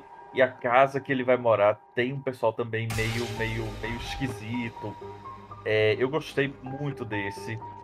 Tem o, o a Steph fala sobre a questão da, da violência contra a mulher. É, é bem interessante também. Tem um que a Tati não gostou, mas que eu gostei. Eu acho que foi o nosso único ponto de divergência. que foi o, o como o rio ele flui. Mas eu não sei dizer porque eu gostei, mas eu gostei. Eu acho que é porque ele, ele traz algumas coisas interessantes, tipo casa isolada no meio do mato, personagem esquisito que vai morar com alguém da família, mas que não é próximo. É um, um personagem que é um, padre barra seminarista, ou seja, um religioso novo, cheio de dúvidas, uma mulher grávida que ninguém sabe quem é o pai, né? E no meio disso tudo, uma figura estranha que aparece. E, e tem um rio na história. Eu gostei, achei assim interessante. É... Agora, os dois que eu achei melhores, é... um se chama Capgras, ou qualquer coisa parecida, é... e que é a história de um pai. Né? Ele tem uma filhinha, né? assim, pequenininha, deve ter uns 10 anos, e ele tem uma, uma, uma esposa e tem um, uma, uma grave crise é, é, psicológica, não é? chegando a ficar agressiva, achando que a filha não é dela. E o, o filme brinca um pouco com isso. Será que a mulher realmente está tendo a crise? Será que é o cara que está tá criando isso? É, é, eu, eu gostei, achei, achei bem interessante. Agora, o que é curioso porque tanto o Capgras, o Novo Hóspede, o Alina, o Como o Rio ele flui, são curtas de certa forma longos, assim, tem 20, 20 e tantos minutos. E o que eu mais gostei foi o Coisas que Fazem Barulho, que é um filme da Dinamarca. É... Eu não lembro exatamente o, o, tempo de duração dele, vou até dar uma olhada aqui. Mas assim, ele, ele, ele não é essa, essa coisa longa de, de. Ah, 20 minutos. Não, tô vendo aqui, ele tem 7 Sete minutinhos. 7 minutinhos. Mas, minha gente, são 7 minutos de puro terror, é, é, suspense, thriller. Basicamente, se passa em uma casa. Eu gostei porque ele é simples. Ele é simples. É uma mulher numa casa com uma bebê, né? Provavelmente a filha dela. E a, ela começa a escutar uns barulhos pela casa que parecem vir do quarto do bebê, da bebê. E qualquer coisa que eu informar a mais vai vai estragar a surpresa. Eu gostei e eu acho que é um daqueles filmes que raramente acontece que vai acompanhando, acompanhando, acompanhando, acompanhando e de repente um personagem diz uma frase, uma frase curta e aquela frase é assustadora. Aquela frase, poucas palavras, naquele contexto é para você morrer de medo. E eu acho que o Coisas que Fazem Barulho é isso. Eu acho que é, é, ele tem uma ambientação muito boa, ele é uma ideia simples, mas funcional, mas ele tem uma frase que quando a frase, o personagem diz essa frase, você diz, porra, que porra, aí, porra, aí, putz, aí. Então, eu, eu, eu achei o Coisas que Fazem Barulho, pra mim, né, o melhor dessa categoria. Agora tiveram ótimas obras, não é? é, é teve uma esquisita. É, é, não, não chega a ser inassistível. Mas teve, teve uma que eu achei super esquisita. Queria saber o que, que, vocês acharam do Coisas que Fazem Barulho e também do Esquisito, que é o. o, o e esse eu vou dizer qual é. Que é o, o sangramento nasal. Vocês já gostaram desse? Esse é, ele é coreano. É coreano, é. é ele é, é, muito estranho. Ele é estranho. Mas ele Tô é um. Vendo aqui. Mas, mas, eu achei ele um estranho ruim, porque, por exemplo, o, o das mariposas, ele é um estranho, mas ele é um estranho bom. Esse sangramento nasal, nossa, eu achei muito, muito estranho, muito chato. É... Mas enfim, né? Alguém gostou para colocar ele aqui. Mas com certeza, para mim, o, o, o, coisas que fazem barulho. É, o, eu acho assim que o coisas que fazem barulho, ele é aquele curta que eu, que eu tem um termo que eu sempre uso assim, até mesmo para mim mesmo, né, nesse trabalho de curadoria e júri, é o, o que tem a linguagem de curta-metragem, né, que, né, que tem que contar ali alguma coisinha, porque tem filmes que a gente, como a gente já citou, né, curtas-metragens que podem virar um longa, que tem uma narrativa que abre muitas opções. Esse filme ele, ele é encaixadinho dentro dos sete minutos e meio dele né, ele tem uma essa linguagem de, de cinematografia, é, de, de curta-metragem, de experimentação e de narrativa, e, e que tem o que o Felipe falou, assim, que define muito dele. Uma frase né, te dá um, um, um puta impacto. É, você, você né, cai, por... né? Isso, porque assim, o, o curta-metragem ele precisa disso, ele precisa de um detalhe ele te, te pegar. E nesse filme tem uma frase que, que impacta bastante. Eu gostei bastante da, da escolha né, de vocês, eu achei bem legal, gostei muito desse curta. É o Capigras que você citou, também gostei, né? Que inclusive eu, quando eu vi, eu, eu pesquisei que é uma síndrome, né? Uma síndrome de Capigras, que é justamente é um transtorno que a pessoa ela tem uma crença de que um conhecido ele é substituído por um impostor idêntico. Isso é uma, é uma síndrome, é uma doença. É, e, o, e o filme leva isso pro, pro cinema, pro, pra narrativa ali do, do thriller de suspense que funciona muito bem. Bem legal, gostei bastante. Agora, só, só mais uma coisa sobre o Coisas que Fazem Barulho. Ele me lembrou, não que ele seja uma cópia mas ele me lembrou um curta inglês que eu gosto muito, chamado Red Balloon ba Balão Vermelho. É, não sei se vocês conhecem, ele eu... é tal, talvez um pouco antigo, mas que eu acho que tem essa mesma atmosfera. Né? E uma frase também que lhe derruba dentro do, do, do filme. É, esse curso, esse curto, ele é bem famoso, né? É. Eu, eu já vi ele, já, já. Bem legal. E é isso, ele tem uma frase que diz pronto, fodeu. Bom, gente. Então vamos seguir para nossa última mostra, que é a de horror, que ficou com a Ira também. Ira, pode mandar. Essa sessão, gente, eu já vou confessar para vocês que eu fui muito tendenciosa assisti todos os filmes e quando eu cheguei no escolhido, eu olhei e pensei, nossa, esse filme foi feito para mim. é muito para fã de slasher e principalmente do Brasil. Nossa, gente, quando eu vi esse curto, eu falei, preciso, preciso parabenizar a Tuane Louretti, que foi responsável por essa obra. Que ele realmente é, em que ele é diretamente uma homenagem ao slasher feito aqui no Brasil. É um filme que você assiste, você se vê, você se entende, você até as decisões das pessoas, você assiste e você pensa, nossa, eu muito faria isso. Muito aconteceria isso comigo também. Muito divertido. O nome leva a jus, ele é bastante sangrento.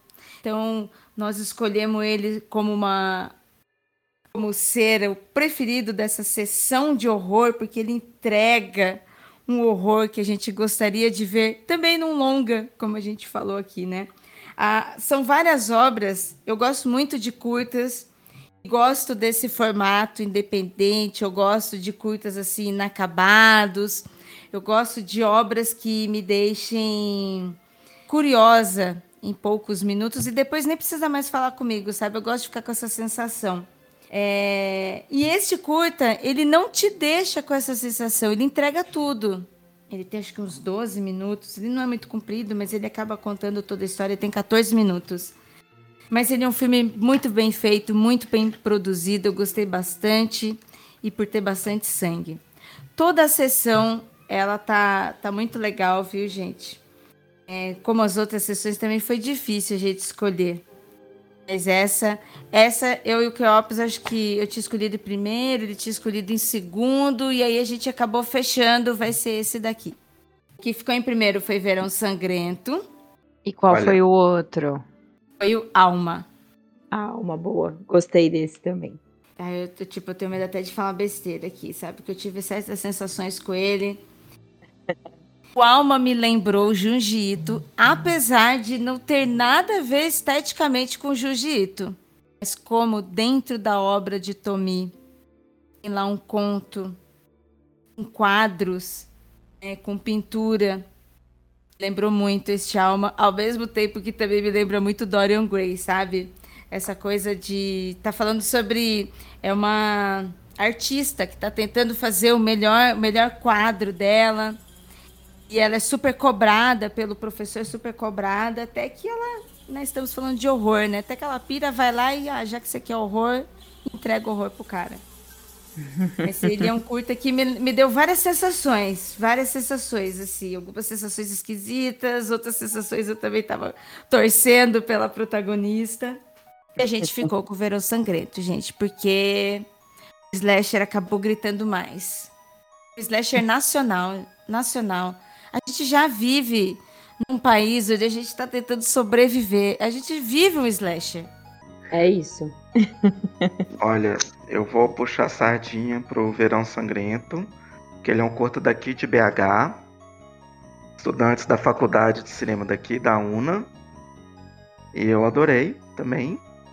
Achei bem legal, né? Porque é uma coisa que eu sinto muito falta aqui em Minas, né? Que são produções de cinema de horror aqui. Acho que Minas tem muita pouca. Se a gente tem o Luciano de Azevedo lá em Juiz de Fora, né? Aqui em Belo Horizonte, né? Pouquíssima gente assim trabalhando no gênero, mas eu fiquei muito feliz de de ver esse filme vencendo essa mostra, assim, mesmo, mesmo, mesmo. Acho que muito legal, muito importante, muito representativo aqui para Belo Horizonte, né, gente? Que eu sou de Belo Horizonte. Ai, que é... eu fiquei mais feliz ainda. Eu adorei. Nossa, eu fiquei muito feliz com, com ele ganhando. E justamente isso, você falou, ele é muito. E, e assim, ele é muita cara de, de nós mineiros, né? Ir pra roça. Nossa, eu, acho, eu sou do interior, né? Então acho que foi é, muita, muita identificação. É, então, assim, eu, eu, achei muito legal o curto, assim, eu, né, é a família bem legal, né, os atores bem carismáticos. Foi muito bem Curti. feito também, muito bem Sim, gravado, muito assim, bem produzido. Feito. É, é uma direção boa, assim, uns enquadramentos muito bonitos, um, a edição muito boa, então, e né, realizado por estudantes. Achei bem legal. Muito bom. Eles fizeram umas gravações externas que ficou muito bem captado. E olha que teve outras, outras obras aí até com mais dinheiro que eu achei que não ficou tão bem captado, assim, de, de, de imagem e som mesmo, sabe? Aquela coisa básica, né? Porque externo é uhum. difícil. E como você falou, e a edição? Eles mandaram muito bem. Excelente. É, eu também queria fazer menção aqui nessa sessão está um outro curta nacional que já apareceu em outros festivais e foi a primeira vez que eu assisti, eu estava esperando essa oportunidade. Os Crimes da Rua do Arvoredo, a ah. Pat Fang. É, eu também gostei bastante. E, e esse, esse era o filme que eu achava que seria mais interessante, ser um longa e ter mais coisa, né? Até em série eu pensei, nossa, assisti esse curto, eu falei, nossa, dava para ter até uma série, porque é crimes, né? Seria bem interessante. Eu acho que merece um documentário, né? Vamos, vamos conversar com a Paty aí, que ele merece um documentário. Merece mesmo, ele ficou. É, mais aprofundado. É, o, o curta da, da parte, né, ele não entrou na.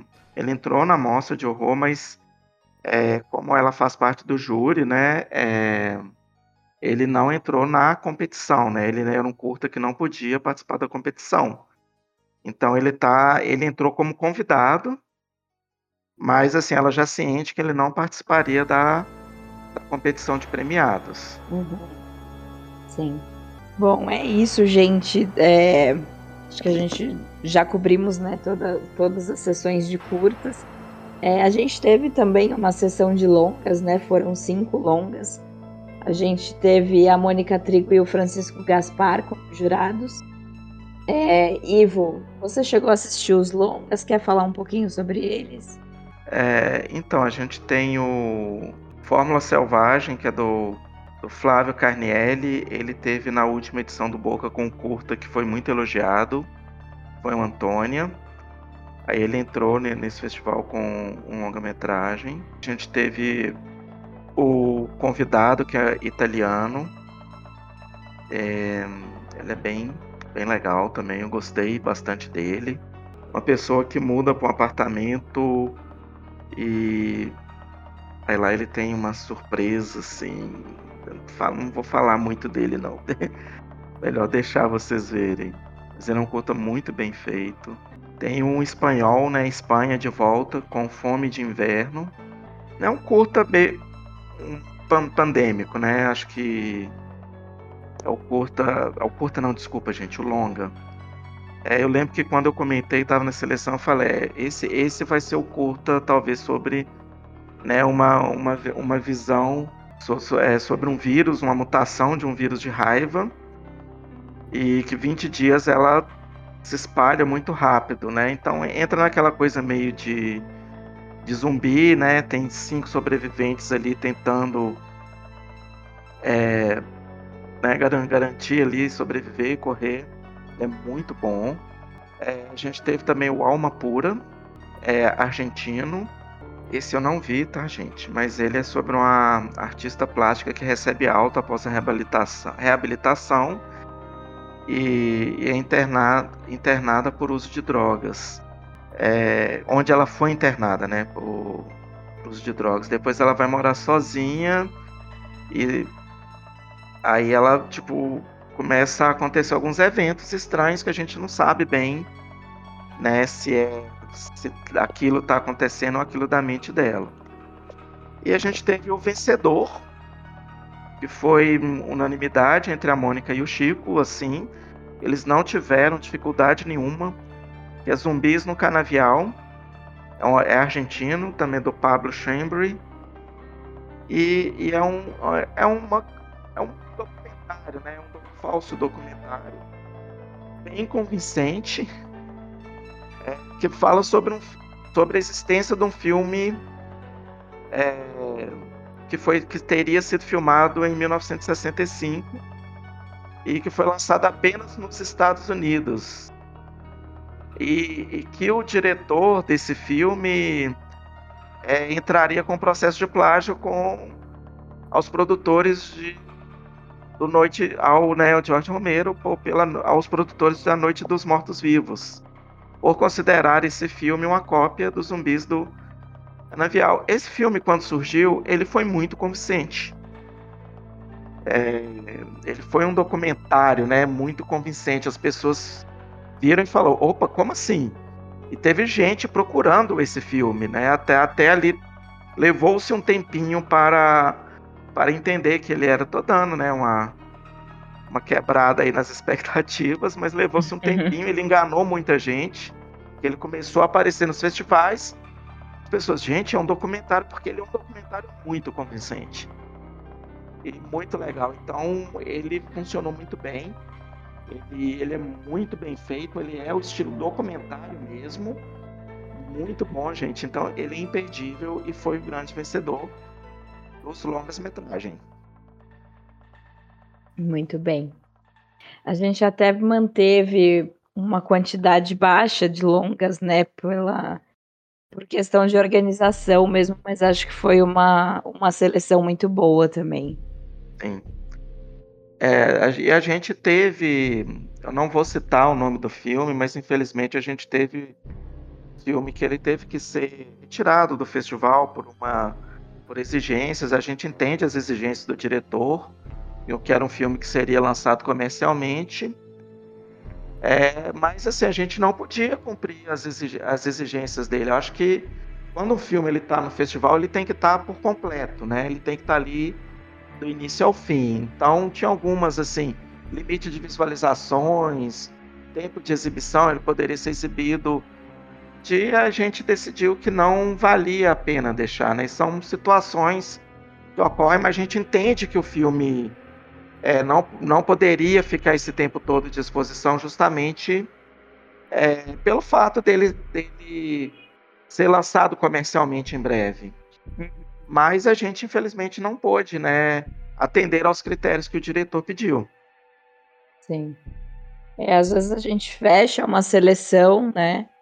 E, e aí no processo de, de. Porque a gente tem que receber o filme também. É, tem, tem a exigência da, da legenda também, né? A gente precisa de uma legenda base para fazer a tradução. É, então, às vezes, é, depois, da, depois de fechar a seleção, ainda tem alguns outros tropeços no caminho que, que alguns filmes acabam não podendo participar. Né? E, e, é isso, teve, teve esse caso do longa, a gente teve alguns curtas também, mas pouca coisa, assim, acho que, não sei, uns três. Teve é. um que, que a diretora não queria que, que fosse exibido online, então Sim. a gente teve que cortar também, enfim. Era, tá, tá, tava, né, no, na descrição, e mesmo assim a pessoa é. escreveu e depois ela, ah, não quero. Isso realmente é. acontece, eu. É, acontece muito também de filmes que não tem nada a ver com gênero entrar no festival. É, uhum. Entrar no festival não, desculpa, né? Mandarem os filmes, Sem então. Escrito, né? uhum. É, a gente acaba vendo o filme, é, cara, você não leu, né? Acho que logo quando a gente abriu inscrição, entraram logo dois documentários assim, bonitos, muito bonitos, muito bem feitos. Mas eu olhei e falei, gente, cara, ele não leu, né? Acho que ele viu lá festival tal, inscrição e plau. Né? Inscreveu o filme dele, porque a gente não consegue, né? Como na plataforma Filme Freeway, a gente não consegue é, cercar esse tipo assim, né? O filme tá definido a pessoa ela inscreve o filme, tá lá disponível. É, como é de graça, ela basta ela inscrever. Então a gente recebe muito filme que não tem nada a ver com gênero. Né? Então tem que passar pelo processo da, da curadoria, olhar o filme, já ir eliminando ele, né? O Marcelo já fez um filtro antes, assim, ele já foi dando uma passada, assim, vendo o que que era, o que que não era. Uhum. Aí são algumas dificuldades que a gente enfrenta no início. Mas é isso, mas acho que o resultado final foi bem satisfatório, assim. Foi, é... foi muito bom. Um dos melhores anos, assim, de... É, eu achei também. Estamos com muitas saudades do festival pres é, presencial. Sim. Acho, acho que talvez no ano que vem, né? né se... Eu espero que dê. A gente espera, né? A gente. Mas assim, né? Cada dia acontece uma coisa diferente que, que deixa a gente apreensivo. Aqui em Belo Horizonte está liberado o jogo de futebol, tá 60 mil pessoas no estádio, né? Com a variante nova de vírus aí. Isso deixa a gente muito apreensivo, porque você vê nas fotos todas as pessoas dentro do estádio falam que estão cumprindo os protocolos, não tem uma pessoa de máscara. É, isso aí é, é balela. É, então, momento de desabafo, gente, desculpa, mas é, a gente quer voltar para o festi festival é, presencial, né? Por mais que o online tenha um alcance melhor, chegue até as pessoas, né? Eu acho que vale a pena a gente pensar em futuramente no festival híbrido.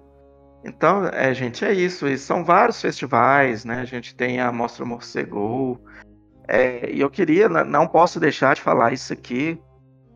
É, o Festival do Boca do Inferno ele faz parte da Fantilatam, que é a Aliança Latino-Americana de Festivais Fantásticos né, são vários, são vários festivais da, da América Latina, sempre tem uma um grande prêmio, né, Fantilatam, que a gente cada festival manda o seu filme, o seu longa e o seu seu curta-metragem tem o grande prêmio. Antilatar aqui do Brasil a gente tem a Morcegou, tem o Cine Fantasy, tem o Cine Horror da Bahia, né? temos o Boca do Inferno, e temos festival do, do México, da Colômbia, da Bolívia, temos do Panamá, temos do Chile, temos do Uruguai, temos. É, são vários os países, temos da Argentina, tem muito festival, são muitos festivais bacanas, a maioria está, está online. Então não perca, em breve vai começar o Buenos Aires Rojo Sangre, que é um festival super tradicional da Argentina. Então, fica a dica aí, vocês podem entrar lá no site fantilatam.com. Aí dá para você ver filmes né, da, da América Latina toda, tudo online, tudo aí pela Fantilatam. Né, que a gente colabora entre os festivais, né, a gente consegue fazer um intercâmbio entre esses, esses festivais e futuramente, né, com, né, com esse fim da pandemia, quem sabe, né, não, não haja realmente uma, um, um, festival desse presencial em algum país, né? O, o Grande Prêmio Fantilatam presencial no Brasil, o Grande Prêmio Fantilatam na Argentina. Aí assim a gente espera que aconteça. Bom, gente. Então acho que é isso. Eu queria pedir para para todos vocês, né, principalmente para os nossos convidados, façam seus jabás.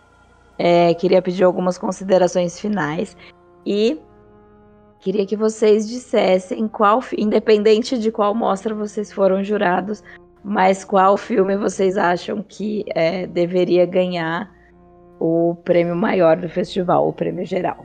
Bom, quem quiser me seguir para a gente bater um papo sobre quadrinhos, séries, filmes, livros de terror aí, é só me procurar lá no Instagram, Rodrigo Ramos HQ, tudo junto, né?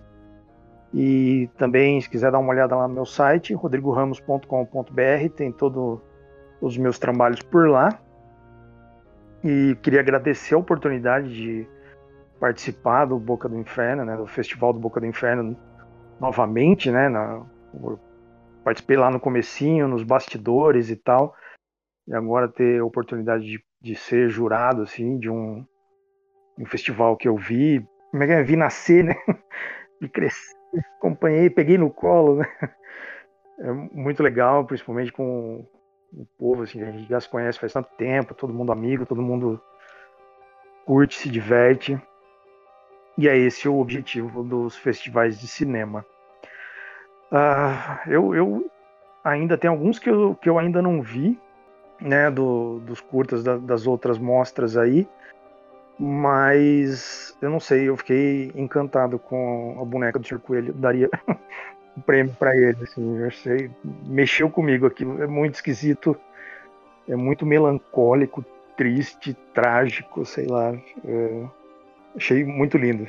Eu daria para ele. Muito bem. Ira, e você? Obrigada, gente, pelo convite para estar aqui no programa e também por ter participado pela segunda vez como jurada nesse festival do Boca.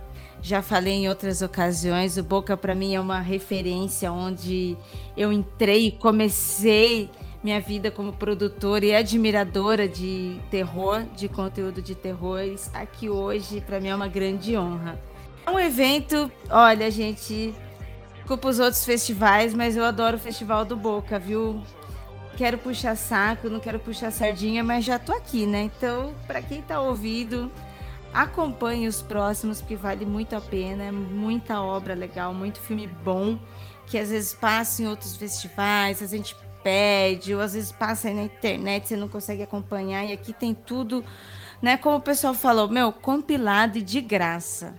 Essa curadoria incrível que teve para chegar nesse filme para a gente poder assistir, né?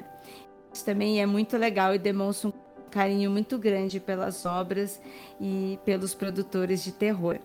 vai ser meio difícil a gente não escolher aqueles que a gente mais gostou das nossas sessões, né? Eu assisti todos, da, da, quase todos os filmes de todas as sessões, assisti todos os escolhidos. Eu gostei demais das escolhas dos, dos meus colegas de júri. Mas eu vou ficar com Polter também, porque ele foi muito surpreendente na sua forma de, de entregar mesmo conteúdo, apesar, apesar, né? É, apesar de ele ter humor, ele também retrata, assim como Ponto Cego, ele retrata um horror tão cotidiano, tão simples, tão naturalizado que às vezes é bom a gente também levar um ser surpreendido por essas obras e lembrar também sobre o que a gente vive na sociedade que a gente vive. Então eu fico com o Polter, que eu acho que ele foi muito bem produzido, eu acho que ele entrega muita coisa ali, seria muito legal se outras pessoas também o assistissem. E para quem quiser me ouvir mais, quem quiser conhecer o meu trabalho, eu estou lá no Mundo Freak, só jogar lá no buscador arroba Mundo Freak ou nas redes sociais, Twitter e Instagram, como Ira Croft. No meu perfil também falo um pouco sobre terror, sobre aquilo que eu estou consumindo. Muito bem. É, Felipe, você? Olha, é... Pirapoca e Pirapoca para mim foi realmente o filme, mas a, a boneca do Senhor Coelho, não é? Ele, ele, ele, pega, não é? E você fica preso naquele, naquele universo doentio, mas ao mesmo tempo tão, tão, tão próximo, né? Talvez da, da, da de uma realidade perturbada que vivemos hoje em dia é, eu acho que ele é um filme muito incômodo, não é? E muito sem esperança, muito, muito perdido na sua própria, na sua própria verdade. Então eu, eu também adorei, é, mas ah, eu não sei, eu, eu, eu o Pirabó e o Coelho para mim acho que são dois que eu, eu ficaria eu ficaria muito feliz em qualquer qualquer um dos que foram falados aqui, né? Claro, levasse o prêmio principal. Mas lembrando que enquanto gravamos ainda não sabemos quem foi o grande vencedor. Mas eu, eu ficaria entre esses dois. É, Ivo, e você? Difícil escolher qualquer vencedor desse festival, porque justamente pela dificuldade mesmo que foi de fazer essa curadoria, eu tenho vários preferidos. Eu, eu, vou, eu vou falar um que. Não, eu vou, vou nesse aqui. Eu vou no Homem da Reciclagem. Eu acho que, né, eu acho que o Homem da Reciclagem é, é muito incrível. Ele é muito. Isso tudo aí que o Rodrigo falou quando ele, ele citou sobre o filme. E eu gostei muito dele mesmo, assim. E gostei muito do, dos escolhidos, dos jurados. Estou gostando muito dos escolhidos, né, que estão chegando para ser o vencedor geral. A gente ainda não apurou. Mas é, é, tudo foi muito bem, bem votado, né? Os critérios foram bem legais. Então é isso. Muito boa escolha. Esse filme é muito bom também. a gente pode ficar a noite inteira aqui falando de vários. Muito bom. Não, esse é muito bom. Sim. Não, esse aqui. é, é bem por aí. Bom, eu vou, eu vou acompanhar a Ira e vou no Polter também. Que eu gostei muito. É um, é uma forma muito inusitada de tratar um tema que eu não vou dizer qual é, senão vou estragar. E, e muito leve, eu acho, engraçadinho. Achei muito interessante. É, é... Dois pontos. Vamos, tô na torcida aqui. Gente, o, Polter, ele foi, ele foi um curto que ele ganhou prêmio em Sitges. Olha. É, que é, que é um dos maiores festivais mundiais. Uhum né, do, do gênero.